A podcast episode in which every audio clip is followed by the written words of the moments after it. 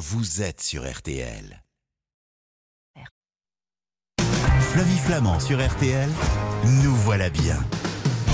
Après l'essence et la moutarde, il y a désormais une pénurie de médicaments en France. Si le doliprane et l'antibiotique amoxicilline se font rares en pharmacie, bah, il y a d'autres médicaments qui sont concernés par ces tensions d'approvisionnement, comme par exemple les corticoïdes. Alors, où sont produites les molécules de nos médicaments? Est-ce qu'on risque de ne plus pouvoir se soigner en France? C'est l'enquête de la semaine. Longtemps considérés comme énergivores, les radiateurs électriques consomment désormais moins d'énergie et offrent un confort équivalent à celui du chauffage central. Mais choisir un radiateur électrique pour une nouvelle installation ou un remplacement de vieux chauffage, bah, c'est pas si facile, on est un peu perdu. Alors quel modèle de chauffage électrique est le plus performant et le plus économe? C'est la question de la semaine. En ce week-end de Nouvel An chinois, évadons-nous en mitonnant des spécialités chinoises faciles et délicieuses. Des rouleaux de printemps, des pâtés impériaux, porc au caramel, les nouilles sautées. Eh bien, comment les réussir comme un chef Ce sont les recettes de la semaine.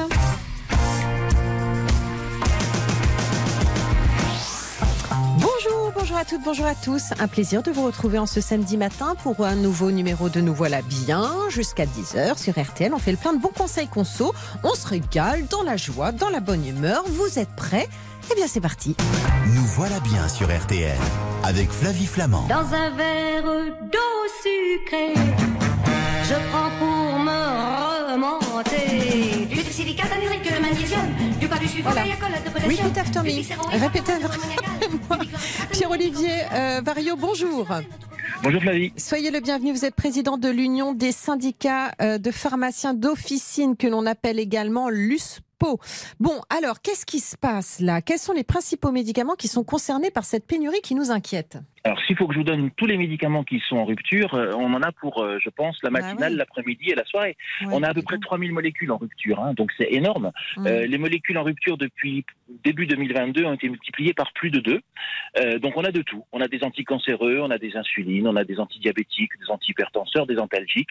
Et puis bien sûr, ce qui est mis en lumière depuis maintenant quelques temps, le paracétamol, surtout dans sa forme pédiatrique, ainsi que l'amoxicilline. Bon, alors attendez, on va juste faire rapidement un point. Pourquoi est-ce que tout ça nous manque aujourd'hui? Alors les ruptures, elles sont dues à plusieurs choses. Euh, je vous parle des ruptures en général. hein. La première chose, c'est quand il y a une inadéquation entre la production et les besoins. Quand l'industrie produit moins que ce dont, on a, ce dont nous avons besoin. Ça peut être plusieurs raisons. La première raison, c'est quand euh, l'industrie produit et un lot ne passe pas les contrôles, donc ce lot est retiré. Mm. À ce moment-là, on a bien sûr des médicaments qui nous manquent. Ou quand il y a euh, une augmentation de la, des besoins et de la consommation. C'est typiquement le cas en ce moment pour le paracétamol, avec la triple épidémie Covid, grippe et bronchiolite chez le nourrisson, qui font que euh, d'un seul coup, on a une augmentation des demandes. Ça, c'est une inadéquation entre la production et la demande, mais c'est facile, c'est clair. Puis après, il y a des choses qui sont beaucoup plus pernicieuses et beaucoup plus euh, euh, cachées. Euh, ce sont des, des ruptures parce que en France, on a les médicaments les moins chers d'Europe. Donc, quand un industriel produit 1000 boîtes et que sur ces 1000 boîtes, il y en a 100 qui sont destinées au marché français, eh bien, il a peut-être meilleur temps de dire j'en vends que 80 et je vais en vendre 20 en Italie, en Allemagne, là où le médicament est beaucoup plus cher. Et par exemple, si on prend l'amoxicilline, euh, l'amoxicilline en France, une boîte de 12 coûte à peu, enfin, une boîte de 14 coûte à peu près 3 euros et la boîte de, de, de, de 20 comprimés au Royaume-Uni coûte 13 euros. Et donc, vous avez à un moment donné, différents acteurs, donc qui peuvent être les industriels ou qui peuvent être les dépositaires, qui vont préférer vendre à l'étranger ces molécules. C'est ce qu'on appelle l'exportation parallèle. S'il n'y a plus de doliprane en pharmacie, parce que c'est vrai que ça fait partie vraiment des rayons qui sont vides, euh, il y, a- il y a encore d'autres marques de paracétamol, je pense à Dafalgan et Firalgan, de ce côté-là, on peut quand même se rabattre sur, euh, sur ces médicaments-là. Alors là, vous avez raison sur les formes adultes.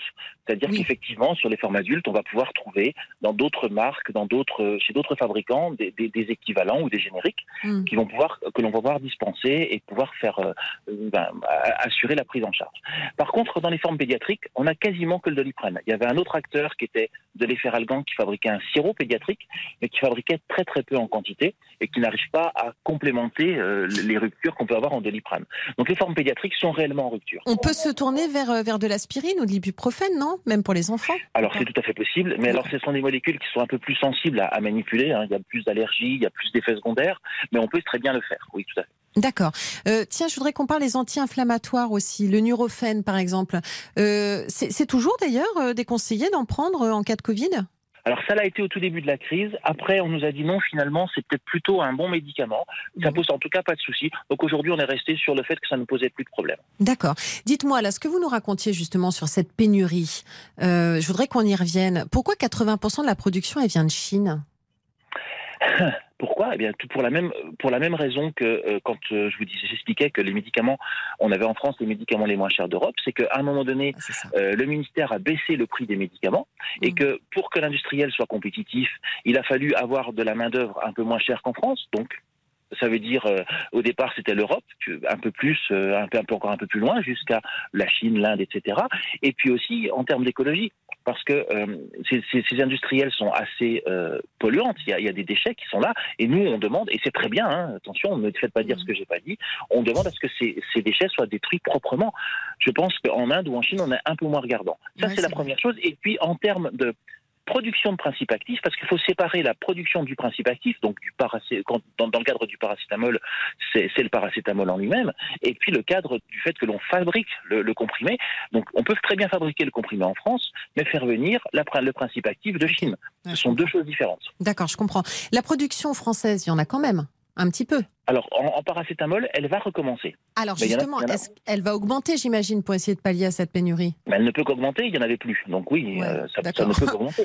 Mais euh, effectivement, le candidat, le candidat Macron, quand il était candidat à l'élection, a dit euh, je veux réindustrialiser la France, y compris dans la production de médicaments. Ouais. Maintenant, il faut que, faut, faut que ça commence. Mais sauf que ça ne se fait pas en claquant des doigts. On monte pas une usine en trois jours et on ne produit Mhm. pas en, en- en trois jours de plus, si vous voulez. Vous parliez tout à l'heure de l'amoxicilline. Alors autant autant se préparer quand même. On peut on peut le remplacer parce que c'est un antibiotique. On fait Alors, on peut, le on peut le remplacer avec d'autres antibiotiques, éventuellement. On, on prend le temps d'appeler le médecin, de voir avec lui. Et puis, euh, l'ANSM a autorisé que euh, les façonniers des pharmaciens puissent fabriquer des gélules d'amoxicilline euh, de- de- à dosage pédiatrique et que l'on va pouvoir dispenser si on n'a pas la possibilité de dispenser du sirop. Et là, c'est tout simplement le réseau pharmacien qui vient au secours de l'industriel. D'accord. Vous ne bougez pas, vous. Je vous garde. J'ai des questions à vous poser. Je vous garde. Encore, euh, encore quelques questions justement sur cette fameuse pénurie de médicaments et puis surtout du, du comportement à adopter. hein. Qu'est-ce qu'on doit faire Euh, Parce que vous nous avez dit que ça peut durer encore quelques mois, donc j'imagine qu'il faut prévoir. Ensuite, euh, je recevrai Morgane Bourven, qui est journaliste à Que Choisir, qui s'est euh, renseignée sur euh, les radiateurs euh, les plus économiques et performants. Le froid est en train de nous retomber dessus en ce moment. On veut se chauffer, mais on veut aussi faire des économies, ce qui est logique. Et puis, savez-vous aussi que ce soir, c'est le nouvel an chinois Non Eh bien, je vous l'apprends. Et je ne suis pas la seule à vous apprendre des choses, puisque Tai Liu viendra nous donner des recettes de la cuisine chinoise. À tout de suite dans Nous voilà bien. Flavie Flamand sur RTL, nous voilà bien. Jusqu'à 10h sur RTL, nous voilà bien avec Flavie Flamand. Dans un instant, vous allez apprendre à faire des nems. Oui, madame. Oui, monsieur. On va cuisiner chinois euh, en fin d'émission. Euh, auparavant, on va se tenir chaud près du radiateur. Voilà, pas près de la cheminée. On change là et on s'intéresse au radiateur. Mais pour l'heure, euh, ça vous inquiète, vous, la pénurie de médicaments? Eh bien, il en est un qui répond à nos questions. C'est Pierre-Olivier Vario. Pierre-Olivier, merci de nous expliquer ce matin euh, ce phénomène qui nous inquiète. On va à la pharmacie et, euh, et on s'interroge de voir parfois certains rayons vides. On s'intéresse euh, aussi au pouvoir d'achat des Français chaque semaine dans Nous Voilà Bien. Il y a certains rayons des supermarchés qui sont vides et certains rayons des pharmacies. Et ça fait très peur en fait, surtout quand on est parent parce que vous nous expliquiez il y a un instant qu'il y a une pénurie aussi de médicaments pédiatriques. Est-ce que c'est vrai qu'il y a plusieurs types de médicaments dits à intérêt thérapeutique majeur qui risquent de bientôt manquer. Euh, les anti-infectieux, les anticancéreux, les, les médicaments du système nerveux et ceux du système cardiovasculaire. Oui, tout à fait. Donc les, Ah les médicaments d'intérêt thérapeutique majeur, ce qu'on appelle les MITM dans notre jargon, il y a quelques molécules, enfin il y en a, il y en a quand même beaucoup, hein, je crois qu'on a 4000 je crois, euh, qui ont été définies par l'ANSM. Et l'ANSM demande à ce que les industriels aient un stock minimum, qui soit un stock ou placé en France ou en Europe proche et immobilisable très vite. Et si ces industriels n'ont pas ce stock, ils sont susceptibles d'avoir une amende. Ah oui, d'accord, mais disons, c'est- c'est inquiétant quand même ça, puisque ça peut durer encore plusieurs semaines. tout à fait. Mais je pense que c'est bien que la NSM soit emparée du, du, sujet et, et, et, sécurise ce stock pour qu'on n'ait pas de, de, de, soucis, si vous voulez, parce que mm. on a des médicaments très importants. Quand vous avez un patient atteint d'un cancer à qui vous dites, eh bien, j'ai pas forcément votre traitement pour le mois prochain, euh, comprenez qu'on va tout faire pour qu'il l'ait. La plupart du temps, on arrive à l'avoir, mais au prix d'efforts énormes. Et, pour le patient, c'est quand même euh, une, une, perte de chance et en tout cas un stress qu'il ne devrait pas avoir, pas, pas aujourd'hui. Qu'est-ce que vous nous conseillez de, de faire euh, là pour le coup, Pierre-Olivier Vario Parce que euh, au temps de, du Covid, tout le monde se ruait sur des rouleaux de PQ. Euh, bon, et on, on, essayait de calmer le jeu. Mais enfin là, ça semble, euh, je sais pas, tellement humain de se précipiter chez son pharmacien pour, euh, pour récupérer des médicaments qui sont encore en stock. Non, je pense, je pense, que si vous voulez, depuis, depuis le début de cette crise, on arrive à les avoir. On, on les a au compte-goutte, on, ouais. on, on, se bagarre. Donc, nous, on fait quoi en tant que patient? Mais vous, vous venez quand vous avez besoin et on vous dispense ce dont vous avez besoin, pas plus, pas moins, et, et, on, et on. Ok. En espérant bon. qu'il y ait tout. Eh ben, on vous laisse gérer et on compte sur vous. Merci beaucoup, Pierre-Olivier Vario. Je rappelle que vous êtes président de l'Union des syndicats de pharmaciens d'officine et vous nous avez bien éclairé ce matin. Merci à vous. Merci beaucoup, Flavie.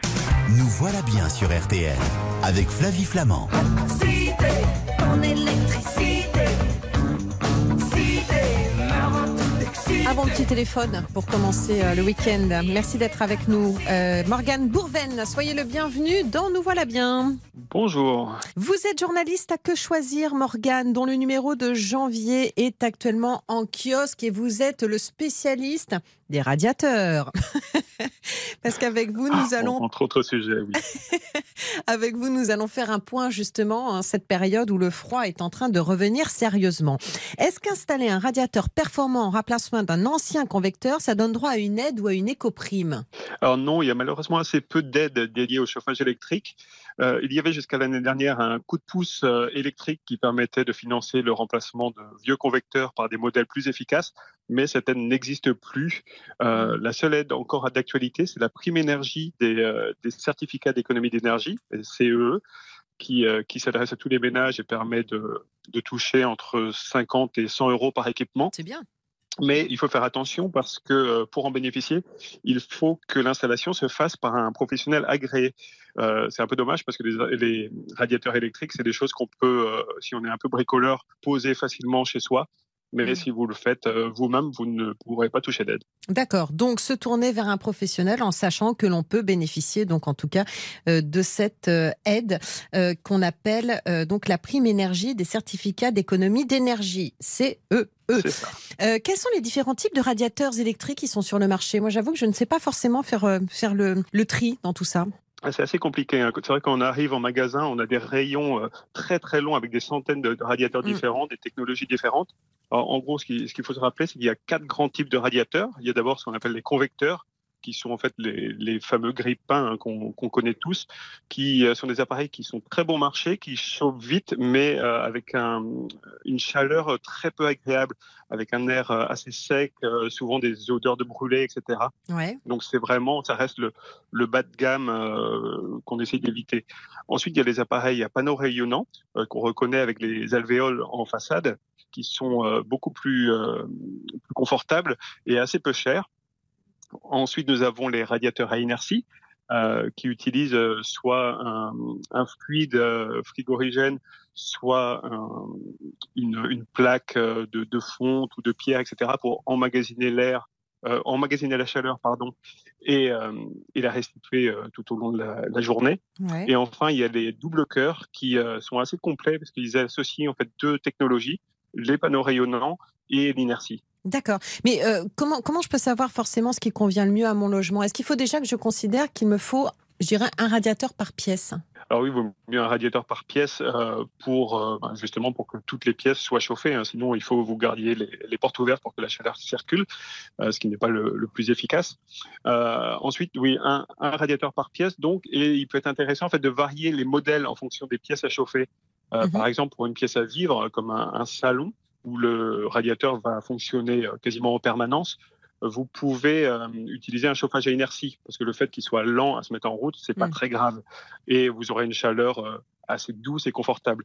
Par contre, dans une salle de bain, par exemple, où vous voulez que ça chauffe très rapidement, euh, il vaudra mieux prendre un, un appareil à panneau rayonnant qui vous permettra de gagner quelques degrés en vraiment en cinq minutes. Ok, d'accord.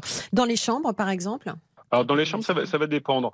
Euh, une, un appareil à inertie, ça peut être pas mal euh, si vous euh, le mettez en route en avance, donc euh, une heure avant d'aller vous coucher.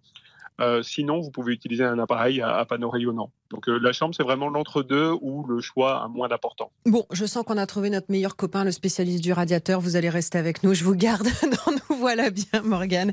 Euh, ensuite, on parlera de cuisine. Bah oui, on va parler de recettes chinoises pour le nouvel an chinois avec, avec notre invité Tai Liu qui va nous donner plein de recettes. On peut faire plein de trucs super à la maison. On se retrouve dans un instant sur l'antenne d'RTL. Nous voilà bien. C'est jusqu'à 10h. À tout de suite. Nous voilà bien sur RTL avec Flavie Flamand. Nous voilà bien sur RTL. Avec Flavie Flamand. Dans un instant, on part en Chine pour le nouvel an chinois. On va rejoindre Tai Liu, alors qui est pas vraiment en Chine, hein, mais qui en même temps va nous donner plein de recettes pour euh, la cuisine chinoise que vous allez découvrir et surtout que vous allez pouvoir faire chez vous. Mais pour l'heure, on se tient chaud grâce au radiateur de Bourven. Enfin bon, ils sont pas tous à vous, hein, évidemment, ces radiateurs, Morgane Bourven, puisque vous êtes journaliste à Que Choisir et que vous avez mené l'enquête, justement, parce qu'on se pose la question de notre chauffage en ce moment. Et en plus de ça, non seulement on va faire des économies d'énergie, mais en plus, le froid est en train de nous retomber dessus. Donc, on s'intéresse aujourd'hui au chauffage. Vous nous avez parlé des différents types euh, de radiateurs. Euh, maintenant, on va parler de prix. Lesquels sont les plus et les moins chers? Les, les moins chers sont, sont les convecteurs Oui. qui sont euh, vraiment très très peu chers. On en trouve à quelques dizaines d'euros. Euh, mais ils sont finalement assez peu vendus euh, du fait de, de leur côté obsolète et du manque de confort qu'ils apportent. Mm. Euh, donc, en dehors des, conve- des convecteurs, qu'on va laisser un peu de côté, les panneaux rayonnants sont, sont moins chers. On en trouve à partir d'une cinquantaine d'euros jusqu'à une centaine d'euros. Il y a des très bons modèles très efficaces. Donc, c'est un, bon compromis pour se chauffer et changer son installation euh, sans trop dépenser. Euh, les appareils euh, à inertie, par contre, sont beaucoup plus chers car ils utilisent beaucoup plus de matières premières comme une lourde plaque de fonte ou de, de la pierre de, de lave, par exemple. Donc, on en a à partir de 400 euros, mais ça peut monter à 1000, 2000 euros en fonction ça des bouge. matériaux utilisés. Ah oui, d'accord. Donc, là, Vraiment une grosse, grosse différence dans les gammes. carrément. Et, et le, le- le radiateur le plus économique, lequel est-ce? Il n'y a pas vraiment de radiateur le plus économique. Et euh, ça, les, vendeurs ne vont pas être contents quand ils vont l'entendre, mais euh, ils ont un vrai discours euh, quasiment mensonger avec, avec ces, comment dire, ces arguments marketing qui disent qu'un appareil à inertie va continuer à chauffer même quand il est éteint. Donc ça donne l'impression qu'on consomme beaucoup moins d'énergie. Mhm. Euh, Dans les faits, c'est pas vrai, parce que même si ces appareils euh, fonctionnent, chauffent quand ils sont euh, quand ils sont éteints, grâce à l'inertie justement, cette chaleur elle vient bien de quelque part. Et nous, on s'est rendu compte lors de nos tests en laboratoire que ces appareils, en fait, quand on les allume, consomment beaucoup plus pour d'une part chauffer la pièce, mais pour en même temps emmagasiner cette chaleur qui sera ensuite restituée plus tard. Mais au bout du compte, à la fin de la journée, vous aurez consommé exactement la même quantité d'énergie, peu importe le type de radiateur. Euh, Tout simplement parce qu'un radiateur électrique, ça a un rendement de 100%, c'est-à-dire que peu importe la technologie qu'il utilise, Mm. il va restituer autant de chaleur qu'il n'aura consommé d'énergie. D'accord. Donc en fait, ce que vous nous dites, c'est que euh, il faut vraiment se méfier euh, donc de ce que l'on peut entendre concernant euh, ces fameux radiateurs à inertie, dont je rappelle qu'ils sont les plus chers. hein. Donc en fait, ils consomment comme les autres. C'est ça que vous êtes en train de nous expliquer. Exactement, c'est exactement ça. D'accord. Ok. Il faut vraiment pas écouter les vendeurs qui vous disent vous vous consommerez deux fois moins d'énergie parce qu'il sera éteint la moitié du temps. C'est Très bien. D'accord. Euh, les radiateurs électriques, est-ce que ce sont les plus dangereux? Je pense notamment aux enfants. Et puis, euh, et puis c'est vrai que moi, je suis un peu tétanisée par, par le feu. Euh, est-ce que ça peut être dangereux? Alors, il y a certains modèles, euh, notamment sur un panneau rayonnant, qui ont une tendance à chauffer davantage au niveau de leur façade. Ouais. Euh, nous, dans, dans notre test d'une vingtaine de produits euh, qui est en, en kiosque Mm. actuellement dans Que Choisir, on a certains modèles qui ont dépassé euh, 70 voire 80 degrés euh, en façade, alors que le thermostat était réglé sur, sur 20 degrés. Ah bah, on se brûle. Il faut vraiment faire attention. Euh, ça, ça, ça peut brûler exactement. Donc soit euh, ça peut brûler des enfants, ça peut aussi avoir un impact sur des meubles ou des bibelots fragiles que vous auriez pu Ah, placer à côté du radiateur. Donc même si euh, ces modèles respectent les normes en vigueur, sinon on aurait fait une alerte, euh, il faut rester prudent dans tous les cas. Vous savez, moi, j'ai entendu parler aussi, ça, je trouvais ça pratique. Je ne sais pas si c'est intéressant en termes d'énergie et d'économie, mais euh, ces fameux radiateurs électriques euh, qui sont connectés à, à notre téléphone et qu'on peut, dans ce cas-là, effectivement, dont on peut gérer la, la, la chaleur à distance. C'est bien ça ou pas? Ah oui, bon, on sait qu'aujourd'hui, quasiment tous les appareils sont, euh, sont connectés, hein, du frigo euh, au, au, radiateur. Moi, que choisir, en général, on est assez sceptique hein, sur toute cette mode de la connectivité, Ouais. euh, qui euh, s'apparente plutôt à un gadget dans 90% des cas. Euh, pour les radiateurs, c'est euh, c'est pas le cas. C'est c'est justement un des rares euh, domaines, un des rares euh, produits où ça apporte vraiment un plus. Euh, ça permet euh, d'allumer, d'éteindre des appareils à distance, de régler la température, de créer des routines, etc. Euh, ce qui vous permet de, de mieux contrôler votre consommation d'énergie, de faire en sorte, par exemple, que le radiateur chauffe euh, un peu la pièce avant que vous rentriez chez vous, par exemple. Donc c'est euh, c'est vraiment assez intéressant. Il faut juste faire attention à une petite chose, c'est la différence entre les appareils connectés, donc ceux que vous sortez de leur boîte et vous les connectez directement à votre téléphone, et les appareils connectables. C'est des appareils en fait où il faut acheter un, un module ou un accessoire en option euh, pour pouvoir le, le relier à Internet. Donc c'est pas Très forcément euh, clair toujours sur les emballages, donc il faut vaut mieux euh, poser la question euh, au revendeur pour euh, ne pas se retrouver euh, chez soi avec un appareil où il faudra acheter un appareil en plus. Très bien. Allez, on distribue et c'est pas toujours le plus facile, mais vous allez vous y coller, euh, Morgane. Euh, les bonnes et les mauvaises notes. Parmi les modèles de radiateurs que vous avez testés, euh, quels sont les meilleurs? Alors parmi les, les modèles inertie, il y en a de très bons chez Muller Intuitive, par exemple des, des marques Noiro, marque Muller également, ils font partie du même groupe. Il y a également des modèles de chez Thermor du groupe Atlantique qui s'en sortent très très bien. Mhm. Euh, du côté des appareils à, à double système chauffant, on a du Atlantique, du Al- Altec aussi qui fonctionne bien. Et euh, quelque chose à noter, c'est que le, le prix ne fait pas ne fait pas tout. Donc on a des, parmi nos meilleurs choix des appareils de marques de distributeurs comme Bliss et Goodhome, qui sont en fait des appareils euh, vendus par Castorama et Brico Dépôt, Super. qui sont made in China, contrairement aux autres Ah. qui sont pour la plupart made in France, mais donnent quand même satisfaction. D'accord. Ok. Et lesquels sont les plus décevants, les plus mauvaises notes? En termes de mauvaises notes, on va surtout parler d'une gamme qui sont les, qui sont les convecteurs euh, qu'on a pénalisés au niveau du, du confort, comme je l'ai dit tout à l'heure, mais également sur la stabilité et sur la précision de la température. Parce que souvent, les thermostats de ces radiateurs en fait, sont très peu précis.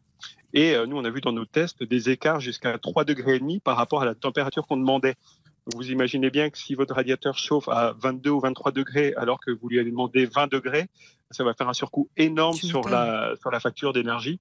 Et c'est pour ça qu'on leur a donné des mauvaises notes. Eh bien voilà, donc on évite à tout prix les convecteurs, on l'aura bien compris. Merci beaucoup en tout cas euh, Morgane Bourven d'avoir répondu à nos questions ce samedi matin.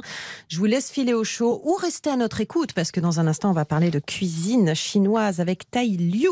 Euh, le magazine Que choisir est actuellement en kiosque, vous pouvez le retrouver évidemment. Allez, à bientôt Morgane. À bientôt, bon week-end. Nous voilà bien sur RTL avec Flavie Flamand.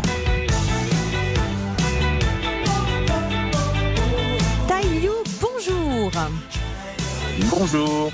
Ou devrais-je peut-être vous appeler le riz jaune? Le riz jaune ici, c'est le pseudonyme que j'ai. Ben voilà, c'est votre pseudo. Vous êtes un amoureux de la cuisine asiatique. C'est votre pseudo sur les réseaux sociaux, le riz jaune, R-I-Z, évidemment.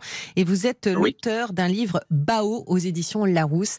Et je vais vous confesser quelque chose. Le Bao, c'est mon péché mignon. Et bonne année donc, euh, Tai Liu. Merci et bonne année à vous aussi. C'est ce soir, hein, c'est ça, je me trompe pas. Tout à fait. Bon, très bien. Alors, c'est le nouvel an chinois. C'est la raison pour laquelle on s'intéresse aujourd'hui à la cuisine chinoise si savoureuse.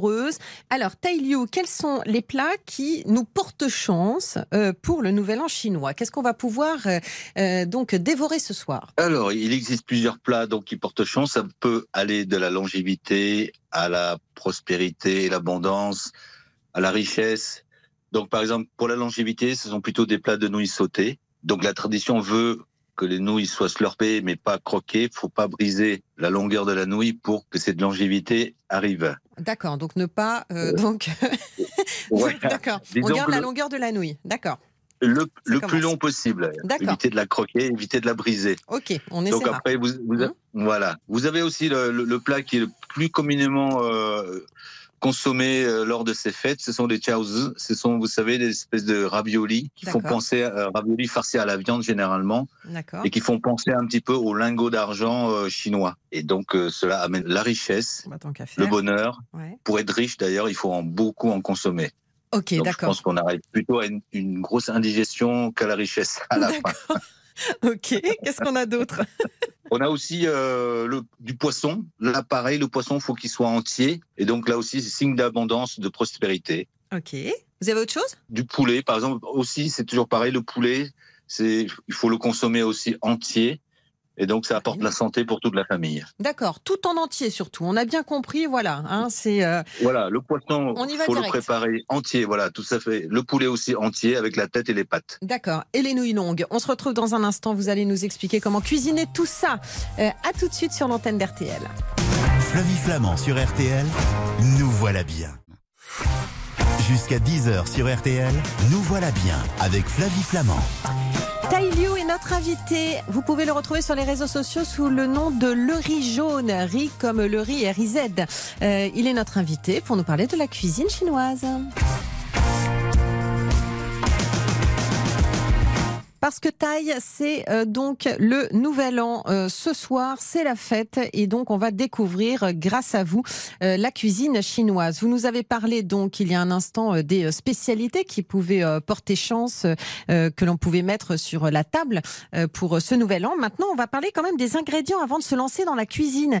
De quoi est-ce que j'ai besoin d'avoir absolument chez moi pour cuisiner chinois? De la sauce soja? Tout à fait, de la sauce soja. Donc, il y a, il y a deux types de sauce soja. Vous avez Oui. la sauce soja claire et la sauce soja foncée. D'accord. La sauce soja claire, c'est celle qu'on trouve partout, que ce soit en grande surface ou en épicerie asiatique. La sauce soja noire, c'est un peu plus compliqué. On peut s'en fournir que dans des épiceries asiatiques. En fin de compte, cette sauce noire, cette sauce brune à base de soja, est faite essentiellement pour colorer les plats. D'accord. Euh, Bon. en matière d'huile, j'ai besoin de quoi? Donc de l'huile, n'importe quelle huile pour sauter les plats. Et pour parfumer, vous avez besoin de l'huile de sésame. D'accord, ok. Autre chose? De la sauce huître. Hmm C'est aussi une sauce qu'il faut avoir dans son placard qui est à base d'huître. On peut trouver euh, une alternative avec une sauce euh, plutôt végétale qui se rapproche euh, gustativement au de la sauce huître. Ok. Et aussi du vin de Shaoxing. C'est un, un vin d'origine de Shaoxing à base de, fermentation de riz gluant. Mhm. Donc qui, qui se rapproche du, du ZRS et qui est très utilisé dans la cuisine chinoise. D'accord. Voilà, ce sont vraiment les, les, les sauces essentielles à avoir dans son placard pour bien démarrer euh, une recette chinoise. Moi, j'ai toujours du gingembre chez moi. C'est c'est utile, ça. Oui, c'est très utile. D'accord, très bien. Euh, en termes de matériel, de quoi est-ce que j'ai besoin? D'un wok? Les ustensiles que vous avez chez vous suffisent largement pour cuisiner, commencer à cuisiner des recettes chinoises. Donc, euh, l'utilisation d'un wok nécessite un feu assez important. Donc, euh, l'avoir, c'est satisfaisant. Ne pas l'avoir et utiliser une sauteuse, ça fait très bien l'affaire. D'accord. Euh, si je veux cuisiner vapeur Voilà, un panier, un panier en bambou à vapeur, tout simplement, suffit. Ok. Et c'est tout? Disons que avec tout ce que vous avez à la maison, ça suffit largement. Si vous avez un couteau, une planche à découper, une sauteuse, un panier vapeur, je pense qu'il y a de quoi faire. Très bien. Bon, moi, j'ai des questions concrètes à vous poser maintenant sur la cuisine. Euh, si je veux faire des pâtés impériaux, est-ce que c'est compliqué?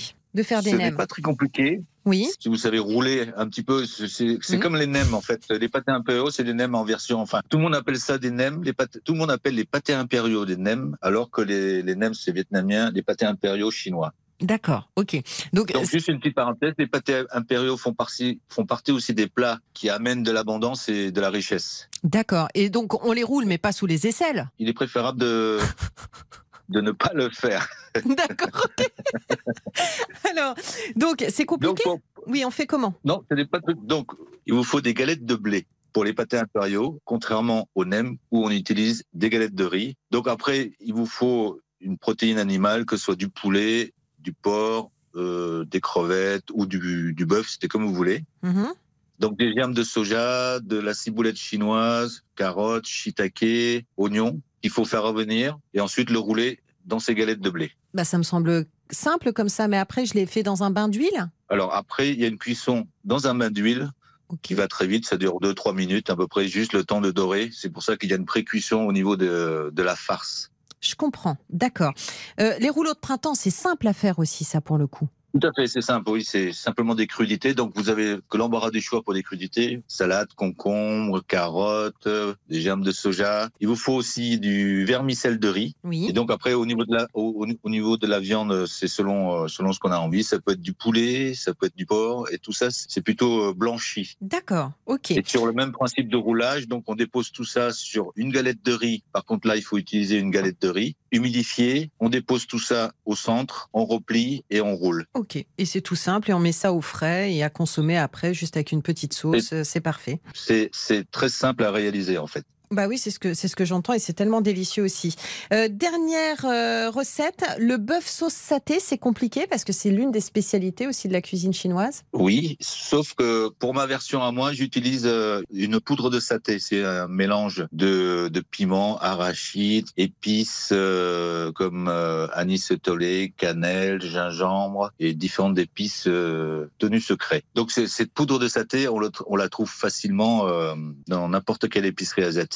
Oui. Et donc, il suffit simplement d'émincer sa viande, sa viande de bœuf en l'occurrence, la mariner un petit peu avec de la sauce soja, avec un petit peu de vin de Shaoxing, par exemple. Juste simplement la sauce soja et vin de Shaoxing, on laisse mariner une petite dizaine de minutes. On prépare sa petite sauce qui va aller avec la viande, avec un petit peu de poudre de saté, un petit peu d'eau, un petit peu de sucre, un petit peu de sauce soja. On Mhm. fait revenir la viande de bœuf. On rajoute cette sauce, on mélange et on termine avec un petit peu d'huile de sésame. Et on se régale et tout ça, on l'accompagne évidemment euh, d'un riz. Vous étiez venu aussi avec une recette, le poisson entier à la vapeur, qu'on va mettre sur les réseaux sociaux de l'émission parce que le temps file. Euh, mais en tout cas, je Oui. voulais vous remercier, Tai Liu, euh, donc euh, d'avoir accepté notre invitation. Euh, on vous souhaite un bon réveillon si ce soir vous fêtez le nouvel an chinois. Euh, et puis, euh, je précise donc euh, qu'il y a euh, le riz jaune et Bao que l'on retrouve également aux éditions Larousse. Merci Tai Liu, à bientôt. Merci à vous. Merci. C'est déjà la fin de Nous voilà bien. Vous êtes euh, toujours euh, de plus en plus nombreux à nous écouter. On vous remercie sincèrement pour votre fidélité. Quand je dis on, c'est Julien Bonneau qui est notre producteur et Seb Dudouis, notre technicien réalisateur. Merci de faire de Nous voilà bien un tel succès. Vous pouvez réécouter l'émission sur l'application RTL, sur tous les sites partenaires. Et rendez-vous sur rtl.fr pour les recettes. Euh, je vous retrouve lundi dans Jour J à 20h euh, pour redécouvrir les grands moments de l'actualité et ceux qui la font. C'est une émission passionnante du lundi au jeudi sur RTL. Et puis samedi prochain, dès 9h15, pour un nouveau numéro de Nous voilà bien.